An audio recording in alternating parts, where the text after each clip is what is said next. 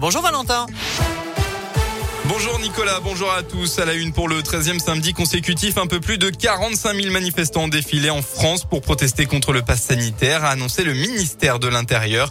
Un chiffre de participation en retrait par rapport à la semaine dernière. Dans la région, au Puy-en-Velay, ils étaient environ 250 personnes à se rassembler, un chiffre similaire à Bourg-en-Bresse dans l'Ain. Pour rappel, ils étaient plus de 2000 au plus fort du mouvement. Dans la Loire, quand le radar flash à 70 sur une route à 80 km heure, c'est ce qui se passe actuellement sur la D504 entre Montagny et Perreux dans le Rouennais. Depuis vendredi après-midi, beaucoup d'automobilistes ont été flashés en dessous de la limite de vitesse autorisée. Un problème technique selon la sous-préfète de la Loire contactée par le progrès. Alors si vous êtes concerné par une amende et que vous rouliez à moins de 80 km heure, il faudra contester cette infraction. En attendant, le problème devrait être résolu courant la semaine prochaine. Dans l'un, nouveau décès sur la route hier à Lagneux, peu avant 19h, selon cause, un homme de 49 ans a perdu le contrôle de sa moto sur la départementale 1075. À leur arrivée, les secours ont tenté de réanimer le motard, mais malheureusement en vain. On passe au sport. En basket, jamais 203 pour la JL après avoir battu les deux clubs mythiques Pau et Limoges en déplacement en début de championnat. La JL de Bourg s'est une nouvelle fois imposée face à Strasbourg hier soir à Equinox.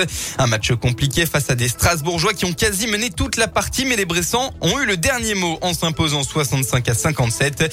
Le club est donc toujours invaincu après trois journées et prend provisoirement la première place du championnat.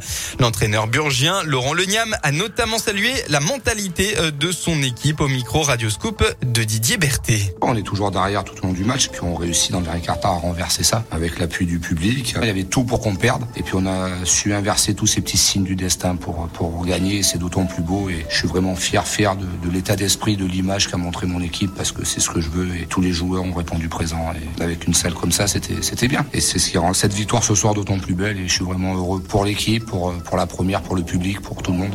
Et puis on finit la, première semaine de la meilleure des manières, donc c'est pas mal. On est à 3-0, donc on aurait signé des deux mains il y a 10 jours pour ça. Surtout face à trois belles équipes. Samedi prochain, le club indinois recevra à Equinox l'équipe de Nanterre 92 avec l'objectif de continuer la série de victoires. En football, la France est en finale après avoir vaillamment battu la Belgique en demi jeudi dernier. Les Bleus vont tenter ce soir de remporter la Ligue des Nations. Ce sera contre l'Espagne et ce sera sans Adrien Rabiot positif au Covid ni Lucas Digne blessé. Coup d'envoi de la rencontre à 20h45. La météo dans la région, eh bien les éclaircies vont dominer votre matinée. Hein. Euh, les nuages de la matinée vont ensuite se dissiper au fil de la journée et laisser place petit à petit à un grand soleil dans l'après-midi. Oui, le ciel bleu pour toute l'Auvergne-Rhône-Alpes en début de soirée. Côté Mercure, vous aurez au maximum de la journée entre 13 et 16 degrés.